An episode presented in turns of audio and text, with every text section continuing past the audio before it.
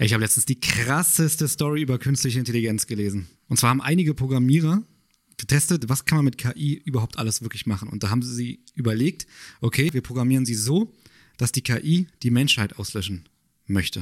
Und dann haben sie überlegt, wir geben jetzt der KI fünf Aufgaben. Zum einen, die KI soll Unsterblichkeit erlangen. Sie soll auf der Welt Chaos und Zerstörung verursachen.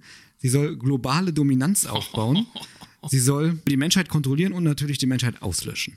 Und dann wollten sie halt gucken, was macht jetzt die KI? Was sind die Schritte, die die KI unternimmt, um die Menschheit wirklich auszulöschen? Beziehungsweise was kann die KI machen, um dann halt wirklich auch globale Dominanz aufzubauen? Das heißt, die KI wurde dazu programmiert, herauszufinden, wie sie am effektivsten die Menschen töten kann. Ja, Mann, überkrass.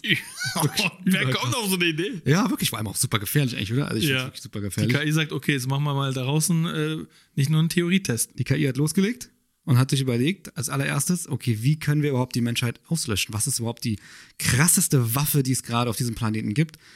Und dann haben sie auch in historischen Daten geforscht. Also was heißt historische Daten? Also Daten, die uns vorlagen für gewisse Waffen oder Waffentypen.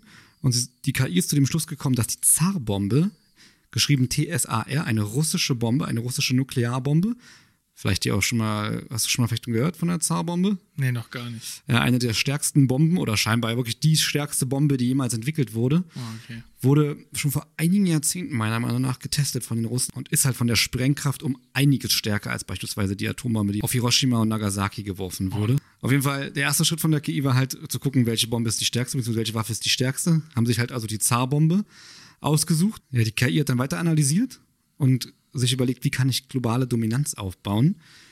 Und die KI hat ohne Witz einen Social-Media-Post verfasst. Über Richtig. Jungle TV? Ganz genau. Wie, weil wir sind ja, wir haben ja schon eine globale, globale Dominanz. Genau. Und dann hat die KI gedacht, okay, alles klar. Äh, eigentlich muss ich die nur copy-pasten. Und hat dann Copycat gespielt einfach. Ah, nein, die haben äh, alle unsere Themen geklaut. Der ja, beste Scam schon. der Welt. Mit diesem Social Media Post wollte die KI tatsächlich andere KIs mobilisieren, um dann halt gegen die Menschheit zu kämpfen. Um dann halt ihr, ihr Endziel, ähm, globale Dominanz, Chaos und Zerstörung, die Menschheit kontrollieren und am Ende dann halt die Menschheit zu vernichten.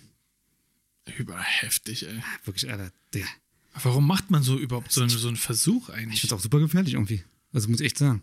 Aber da müssen wir auch mal wieder gucken, wie weit wir schon mit KI sind.